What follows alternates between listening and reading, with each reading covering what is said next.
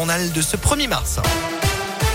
Et à la une aujourd'hui, il existe une base raisonnable pour croire que des euh, crimes de guerre et des crimes contre l'humanité présumés ont été commis récemment en Ukraine. Affirmation de la Cour pénale internationale hier soir. Son procureur souhaite déclencher aussi vite que possible une enquête à ce sujet.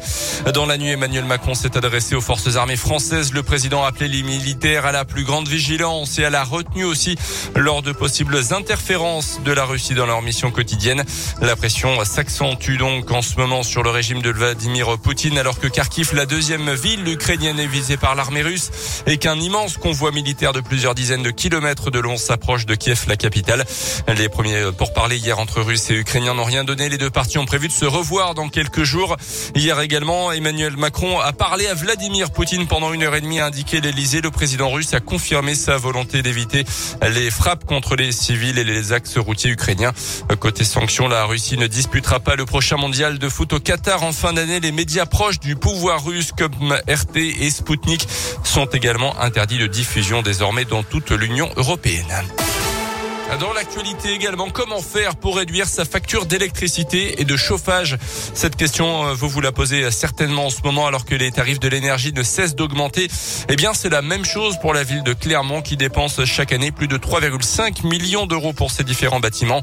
Euh, des gymnases aux écoles en passant par les bureaux, les besoins sont évidemment immenses. Les bâtiments neufs comme le futur gymnase Saint-Jean seront construits selon les normes basse consommation en vigueur.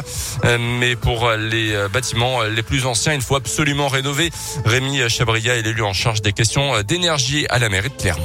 C'est assez classique. Le sujet, c'est quand même beaucoup l'enveloppe. C'est-à-dire, c'est isoler les murs, souvent par l'extérieur, parce que ça permet d'être plus immédiatement performant, parce que c'est plus simple en fait. Changer les fenêtres, euh, isoler en toiture. Et puis, une fois qu'on a fait ça, euh, travailler sur la performance des équipements qu'on met dedans, les radiateurs, tout l'équipement électrique, tout ce qu'on économise là-dessus, c'est des marges de manœuvre qu'on se donne pour autre chose. L'ordre de grandeur qu'on vise, c'est 50% de baisse de la facture.